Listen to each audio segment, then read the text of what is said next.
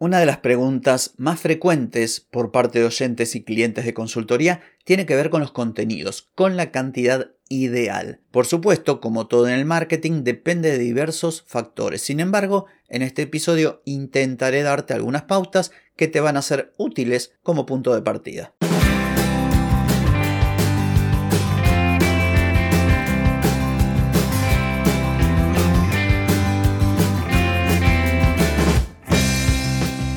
Bienvenida y bienvenido a Marketing para Gente como Uno.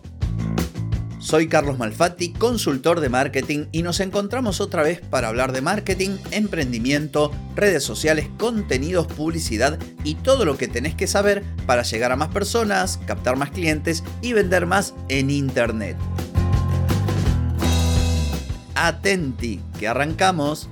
Hoy es martes 29 de agosto de 2023, estamos en el episodio 1316 y vamos a hablar de contenidos, de cantidad de contenidos. Pero antes déjame que te recuerde lo siguiente, si quieres mejorar tus ventas, contenidos, redes sociales o publicidad, deja de perder tiempo, dinero y energía en acciones que no dan resultado y comienza a vender con estrategias, metodologías, contenidos y publicidad. Escribime ahora mismo a clientes carlosmalfatti.com. Muy bien, la gran pregunta, una de las preguntas habituales y frecuentes, la segunda o que compite en el podio con esta es en qué horario publico contenido y la tercera sería qué contenido me conviene publicar. Como imaginarás, no hay una respuesta que sea para todo el mundo, pero voy a intentar darte algunas pistas para que vos misma o vos mismo puedas darte cuenta de más o menos cómo viene el asunto. Lo primero es la calidad. Esto independientemente del canal. La calidad podríamos denominar la técnica del contenido en sí desde el punto de vista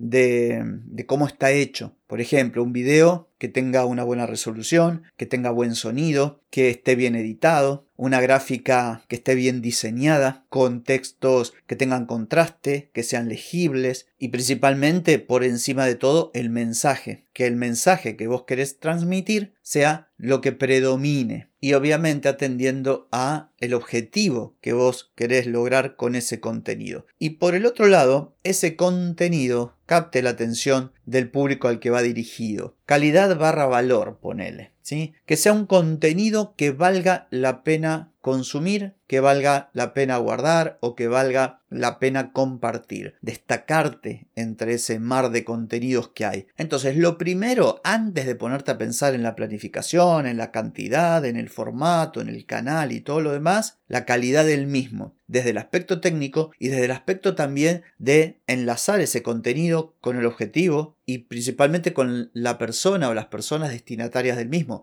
quienes lo van a consumir. Si esas personas no le ven valor, si no es algo realmente de calidad que destaque, que valga la pena consumir, no te van a dar bolilla. Para lograrlo, bueno, no voy a volver sobre el tema porque lo hablé muchas veces, pero obviamente tenés que conocer a las personas a quien va dirigido. De esta forma, captar su interés, mantener ese interés y hacer que las personas, o lograr, mejor dicho, que las personas se interesen en tus contenidos y te quieran seguir, por ejemplo. Yo creo un episodio de podcast con la esperanza, entre otras cosas, por un lado, para ayudarte a vos, para transmitirte mi propia experiencia, mis conocimientos, para compartir también lo que me pasa en mi día a día, para informarte sobre cuestiones relacionadas, no sé, con estrategias, con herramientas, ese tipo de cosas. Eso por un lado. Y por el otro lado también tengo la esperanza de que si vos nunca me escuchaste y, y llegás a este podcast, lo que escuches te aliente a seguir escuchando. Esta sería la idea. Y luego, por supuesto, para responder concretamente al tema de la cantidad de contenido, vos tenés que pensar en el canal. Hablemos, por ejemplo, de Twitter o de X o X. ¿Qué pasaría si vos publicás un tweet al mes? Ya está. Te darás cuenta que con esta pregunta que te acabo de dar, cae de maduro que no vas a crear una gran comunidad, no te va a seguir la gente si vos escribís un tweet al mes, por más bueno que esté. Por eso la segunda pata luego de la calidad es la cantidad y emparentado con esto está la frecuencia.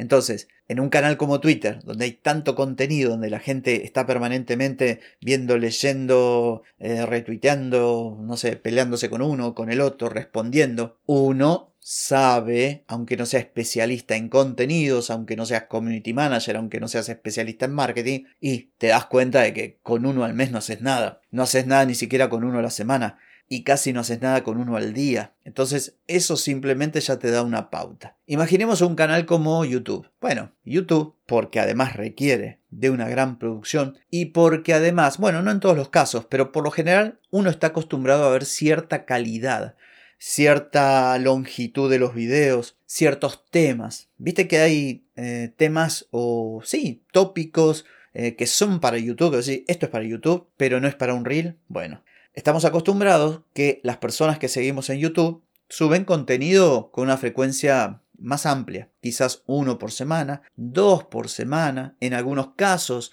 cuando hay alguna automatización de por medio, yo subo uno por día, pero no lo considero video, simplemente es eh, una automatización que el episodio del podcast cuando lo subo eh, toma el feed y lo publica en forma de video en YouTube, pero bueno, para mí eso no es un video, es un episodio de podcast puesto en YouTube. Un video sería otra cosa. Y ese tipo de videos de los que hablamos, por lo general, son semanales, cada 15 días. Ya un mes me parece un poco largo, salvo que sea videos medios, no sé, de larga duración, o, sea, tipo un webinar, una cosa así, y quizás la frecuencia sería mayor. Imagínate que vos tenés una comunidad, subís un video cada 15 días o uno por semana, y luego cada mes subís uno como una especie de masterclass. Igualmente te digo, si la calidad es buena, eh, la gente lo mira igual. Yo sigo un canal que sube video cuando se le ocurre, pero cada vez que sube uno lo miro porque es alguien que se dedica a la publicidad digital y suele publicar en ese canal los casos de éxito de sus clientes. Y ese es un contenido que yo la verdad lo espero, porque me gusta, además que me gusta porque tiene que ver con mi actividad, eh, me gusta el canal, me gusta la persona que crea el contenido. Y no estoy ahí pensando, a ver, uy, esta semana no subió, ¿qué está haciendo? O me enojo, no, espero, cuando sube uno, lo miro. Pensemos Instagram. Ahora imagínate en Instagram. Y Salite de tu cuenta, salite de tu negocio, pensá en las personas que para vos son referentes en Instagram. ¿Cómo publican? ¿Cuánto publican? Imagínate que seguís dos o tres cuentas de creadores o marcas o marcas personales. Si no lo sabes, hasta te puedes meter en el feed y ver cómo vienen publicando. A que por lo menos, a que por lo menos están publicando uno por día. Seguro que están publicando uno por día y en algunos casos están publicando dos, tres y hasta cuatro por día. No voy a dar nombres, pero hay creadores y creadoras de contenido que le dan una paliza a Instagram y te suben 3, 4, 5 cosas por día. Y vos dirás, ¿y por qué lo hace? Y lo hacen porque funciona, ni más ni menos. Ahora, yo no te pido que vos hagas lo mismo, porque no tenés seguramente la estructura de estas empresas que a veces, aunque sean marcas personales, son grandes empresas que están detrás del que pone la cara. Hay una persona que se muestra o que es su marca personal y quizás atrás hay 10, 15, 20, 30, 50 personas creando el contenido, creando los copies, editando los videos, eh, bajando las ideas para nuevos contenidos, republicando contenido. Entonces tampoco te enloquezcas queriendo hacer exactamente lo mismo, porque todo es gradual.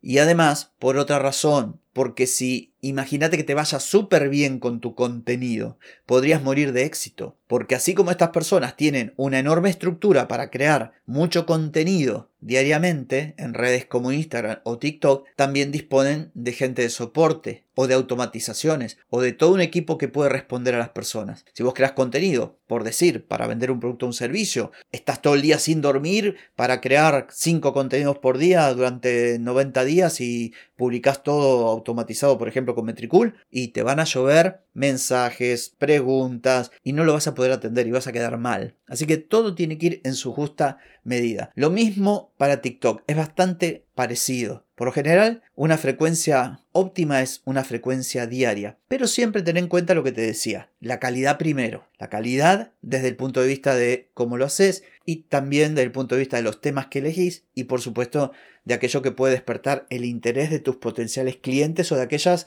personas que vos querés que formen parte de tu comunidad. En LinkedIn, por ejemplo, yo creo que con una publicación buena por semana estaría bien. Y en tu blog, en el blog de tu web, bueno, quizás un buen artículo cada 15 días o un buen artículo por semana. La clave de esto es que pruebes. Proba y fíjate. Pero tomando esta información que yo te doy como punto de partida. Toma nota de estas sugerencias que te acabo de dar. Si querés documentate, hay mucha información en internet también para complementar lo que yo te digo. Y elegí un canal, porque ese es otro secreto. No quieras abarcar todo. Anda al canal donde vos consideres que está tu público objetivo, trabajalo bien y cuando ya le tengas la mano, bueno, ahí podés saltar a otros canales. Lo importante es darte el tiempo necesario para crecer. Esa es la idea. Así que bueno, quizás esperabas datos estadísticos y cosas, pero yo prefiero, prefiero que uses tu cabecita para pensar y para encontrar vos misma vos mismo las respuestas como acabamos de hacer. Eso es mucho mejor, porque de esta manera te va a ir siempre mejor. Y además vas a seguir tu propio instinto, tu propia estrategia, vas a analizar tus propias métricas y actuar en consecuencia,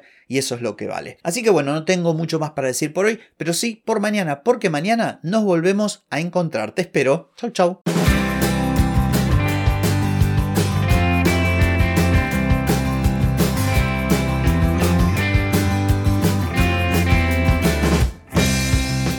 Amigas y amigos, todo lo bueno llega a su fin y este episodio no es la excepción. Si te gustó, déjame 5 estrellitas en Spotify. ¿Querés vender más? Reserva hoy mismo tu consultoría por videollamada. Deja de perder tiempo y dinero y comenzá a vender con estrategias, metodologías, contenidos y publicidad. Escribime ahora mismo a clientes y reserva tu lugar. Hey, ponete en acción, que el tiempo, el tiempo no perdona.